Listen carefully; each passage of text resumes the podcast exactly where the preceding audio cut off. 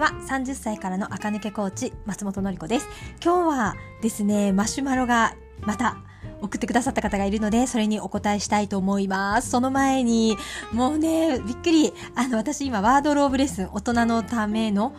ワードローブ個人レッスンっていうのね、1ヶ月かけて、クローゼットの中身を掘り返して、全部ワードローブにしていくっていうね、レッスン1対1でやるレッスン、あのー、オンラインでね、行うレッスンをやってるんですけど、そのお客様がね、ついにこの、ポッドキャスト聞いてる方の中から、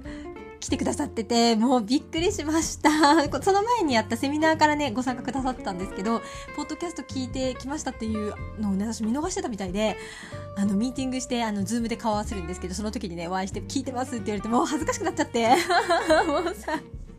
いつもね、あの、うちのサロンに来てくださるお客様もそうなんですけども、面と向かうとね、私ちょっと恥ずかしくなっちゃって、もうこんなにね、ベラベラ喋っててね、お恥ずかしいなぁと思いながらも、はい。だけどもう私のレッスンはね、とにかく詰め込んで一気に全部終わらして、もうとにかくね、うちに来たら1日、もしくは今回のレッスンは1ヶ月ですけど、かけたら必ず買われるようにするっていうのがね、私のモットーなので、もう本当私はね、お金かけた分回収しようねっていうタイプなので、ガーッとね、マッハで変えて、年末には新しい自分に、今から受けるとそうですね。で、12月から受けるとね、年始には新しい自分に会えますのでね。はい。そんな感じでね、ちょっと気合を入れ、さらに気合が入ったという話でございました。本当ね、この聞いてくださってる方が本当によくね、サロンにも来てくださるんですけど、もうマジでみんな性格いいんです。もういつもこれしか私言ってないと思うんですけど、もうびっくりするぐらいみんな爽やかで性格良くて、なんで？もうマジで、マジでこの世って性格いい女の子しかいないのかなってね、いつも思っちゃいますけど、そのぐらいね、聞いてくださってる方のね、心が広いなーってね、いつも思ってます。はい、長かったですね。今日のマシュマロの内容はですね、イヤーカフの付け方についてね、質問が来ました。ちょっと読んでみますね。イヤーカフの付け方について聞きたいです。今年初めてイヤーカフを買ったのですが、もうすごくいいです。イヤーカフね、皆さん持ってない人絶対買った方がいいですよ。髪が長いせいか、付け方が悪いのか、すぐ髪に絡まったり落としてしまいます。落ちない付け方のポイントなどあれば教えてください。とのことでございました。とにかくね、骨格タイプ、顔タイプ、パーソナルカラー問わずに、イヤーカフは付けた方が今っぽいんですよ。ぜひ、もうね、美人百科系のああいうこう、可愛い系の女の子たちでもつけるんですよ、今。その方がおしゃれだからね。なので、言わずもがな美人百科系じゃない我々、大人たちもつけた方が絶対に今っぽいんですよね。で、これね、私もつけてるんですけど、あの、落ちるやつと落ちないやつがありますね。えっと、イヤカフの付け方って、つけたことある人はね、想像つくと思うんですけど、耳をね、まず引っ張るんですよ、すごく。耳たぶをね、薄くなるまで引っ張って、そこにイヤカフの C の、あの、C の開いたところ、あの、あの、何？視力検査の あの開いたところあるじゃない？あ、あそこね。あそこの C の開いたところを耳に沿わせて、耳を引っ張って薄くなった耳たぶから侵入させて、で、内側の軟骨までクイッと引っ掛けて、ピタッと止まるところまで引き上げて止めるっていう構造のものなんですよね。なので、えっと、落ちやすい場合は、1、内側の軟骨にうまくちゃんと引っかかっていない。2、えっと、イヤカフが大きすぎる可能性ですね。この2つが考えられると思います。で、私もね、ちょっと大きいイヤカフにあった当たったことがあって、えっ、ー、と、それはね、どうしたかっていうと、もう安いやつだったので、イヤカフを、えっ、ー、と、布で挟んで、その上からペンチで、あの少しだけねあの C の開き口が狭くなるようにね押して丸めましたそうやってするとあのうまくつくようになりましたねイヤカフはつける時はねギッチギチにこう耳たぶを引っ張って耳たぶを薄くしないと入らんなぐらいのギチギチ加減でいいと思うんですよそれで耳に侵入させて軟骨まで持っていって上にどんどん引き上げて止まるところで止めるこのやり方がいいと思う。それでね、落ちなくなるかなと思います。で、もしそんなこともできないぐらい繊細な、あの、こう、えー、つまり、えー、ペンチなんかでね、押し曲げるわけにはいかないようなね、パールがついてたりとかね、あの、本物の金属。私は安いやつ使ってるのでね、の場合には、えっと、一応ね、ネットで調べると、その、イヤカフの後ろ側に来る方の金属の先っちょに、あの、イヤリングとかにピア、ピアスに、キャッチの上についてるあの、シリコンみたいな、あれに100均とか、あの、湯沢屋とかに売ってるらしいんですけど、そういうのをはめて、滑り止め代わりにするとかね、そういう技が書いてありましたが、まあ、基本的には付け方を工夫するか、サイズを考え直すの2つしかないかなと思います。で、多分ね、耳が薄い女の子っていると思うんですよね。そういう方は、えっと、次に買う時に、できるだけちっちゃいものを、あの、円直径が直径が小さかったりあとこの秋の口が小さいものを選んでいただくといいのかなと思います。私が緩いなと思ったやつって男女兼用で売ってるやつを使ったら緩かったんですよね。なのでちゃんとレディース用のイヤカフにしたらそこまでね緩いのに当たらないのでレディースのイヤカフにするとかそういうことでももしかするとあの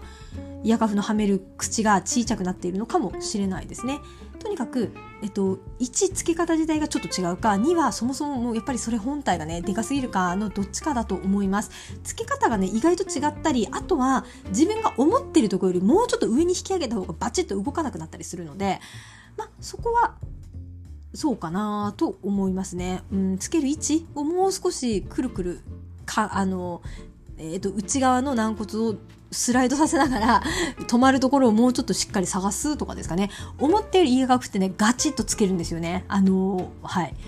思ったよりガチッと動かないようなガチッと加減でつけるものなのでもしかすると緩いのかなと思いますね。耳とかに引っかかるとショックですよね。あ耳じゃない髪の毛が。に引っかかってね落ちたらショックなので。あと最後の対策は高いもの買わないかな。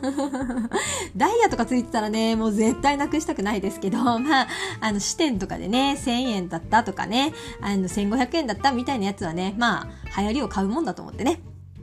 あのつけて落としちゃったらもう1年でなくしちゃったらそれまででも仕方ないと思って